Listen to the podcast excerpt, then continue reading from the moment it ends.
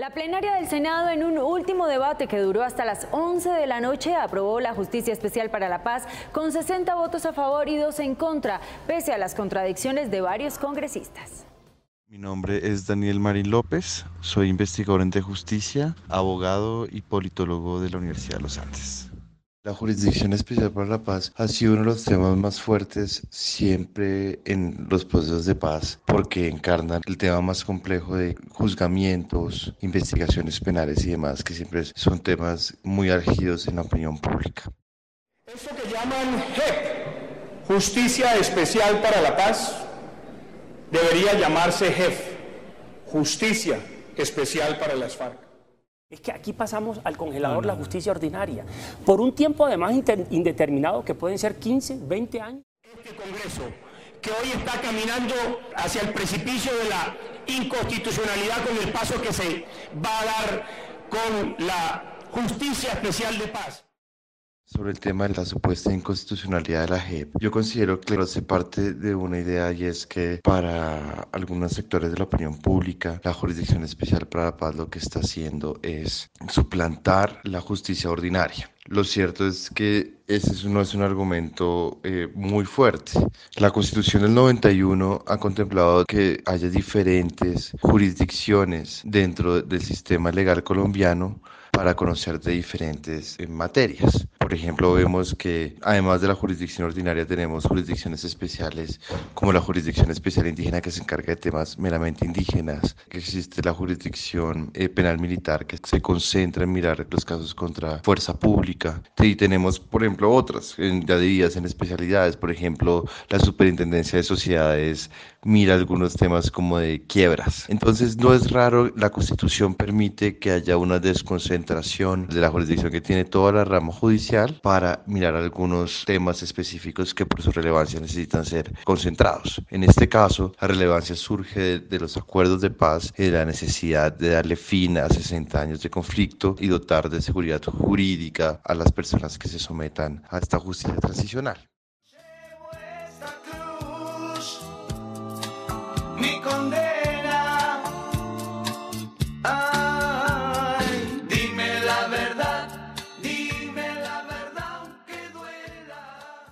Tenemos una jurisdicción especial para la paz que, además de garantizar el respeto a los derechos de las víctimas, será factor dinamizador de la firma de nuevos acuerdos en este tramo fundamental para alcanzar la terminación del conflicto.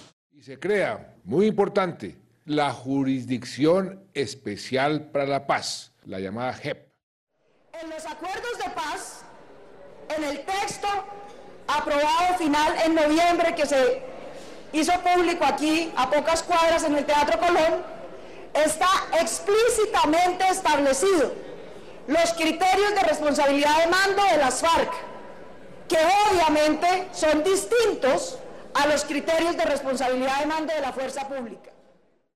La JEP no está orientada solamente a un grupo determinado, sino que recoge tanto a los combatientes como a los no combatientes que el acuerdo llama como terceros civiles. Entonces, la Jurisdicción Especial para la Paz va a tener tanto jurisdicción sobre aquellos hechos de las guerrillas como aquellos hechos de agentes del Estado y aquellos terceros civiles que se han visto envueltos o han tenido una participación determinante en la comisión de estas graves violaciones a los derechos humanos.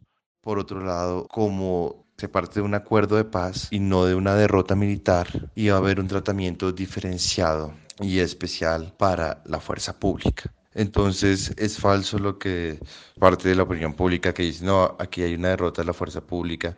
No, y aquí estamos partiendo de que no hubo una derrota, una negociación de paz. Acá no se negoció la fuerza pública, aquí lo que se hizo fue un marco diferenciado y especializado para actores estatales y un marco también diferenciado para guerrillas. Sin embargo, eh, eh, guarda un principio de equilibrio, teniendo en cuenta que los agentes estatales son garantes de derechos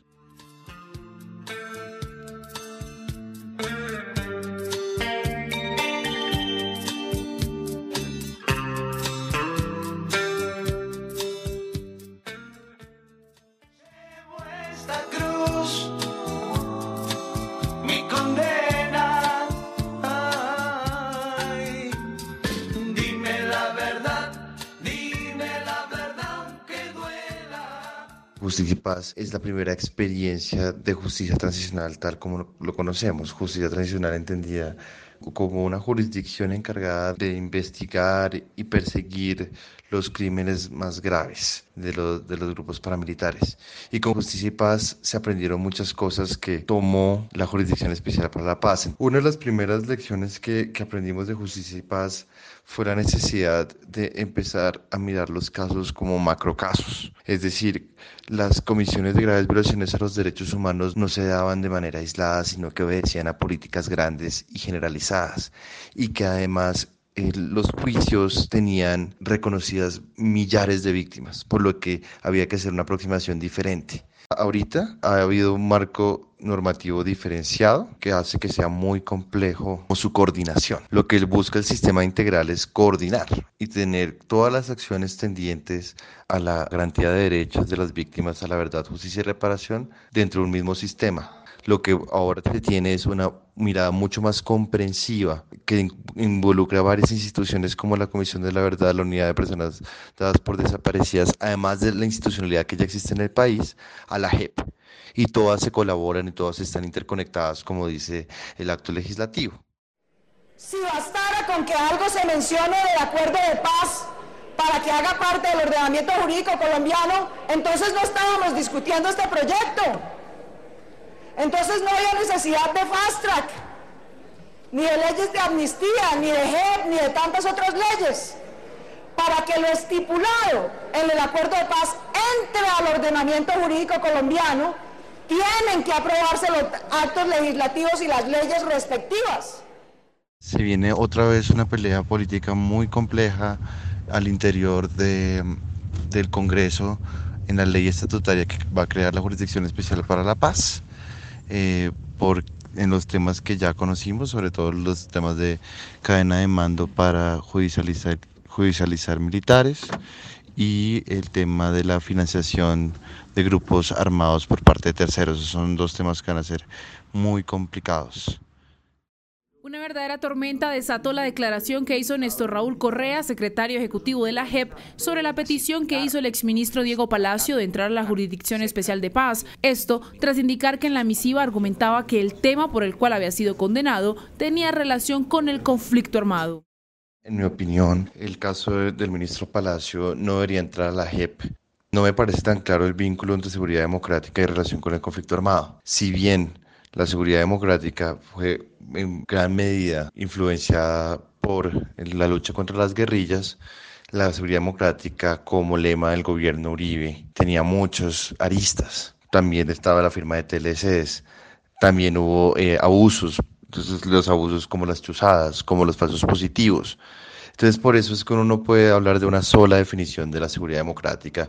Habría que ver si los actos de corrupción se dieron en el marco del conflicto y no lo veo tan claro. La Justicia Especial para la Paz se fija sobre todo en la idea de que se van a centrar en investigar las graves violaciones de los derechos humanos cometidas en el conflicto armado. Meter actos de corrupción podría sobrecargar esa jurisdicción y desviar su cometido.